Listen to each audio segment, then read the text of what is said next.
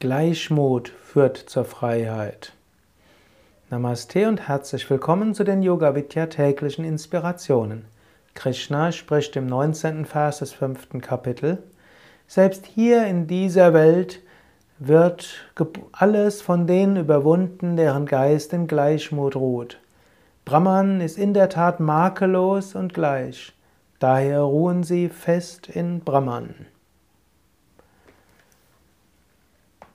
Gleichmut ist etwas sehr Wichtiges. Gleichmut wird von Krishna immer wieder erwähnt. Dieses Stita, diese Beständigkeit, manchmal auch als Samatva benannt oder als Shama genannt.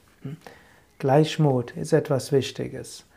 Und wenn wir Yoga praktizieren, tun wir es nicht deshalb oder nicht nur deshalb, um nach dem Tod die Befreiung oder Erlösung zu erlangen. Wir wollen in diesem Leben schon die Freiheit erreichen.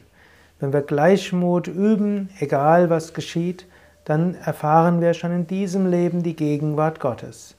Wenn du denkst, das muss so sein, wenn es so nicht ist, ist nicht gut oder das ist schlecht und so weiter, dann bist du ständig in meinen Freude, meinem Leiden und relativ häufig enttäuscht. Denn häufiger geschieht etwas anderes als das, was du magst.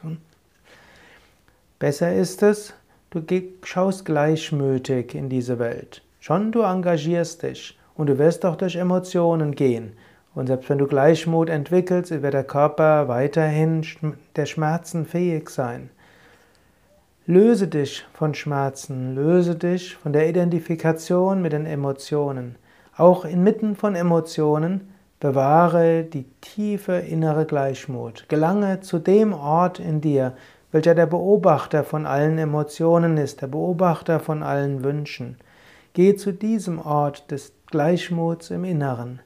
Dann erreichst du Freiheit, dann erfährst du Brahman, dann erfährst du das Göttliche im Hier und Jetzt.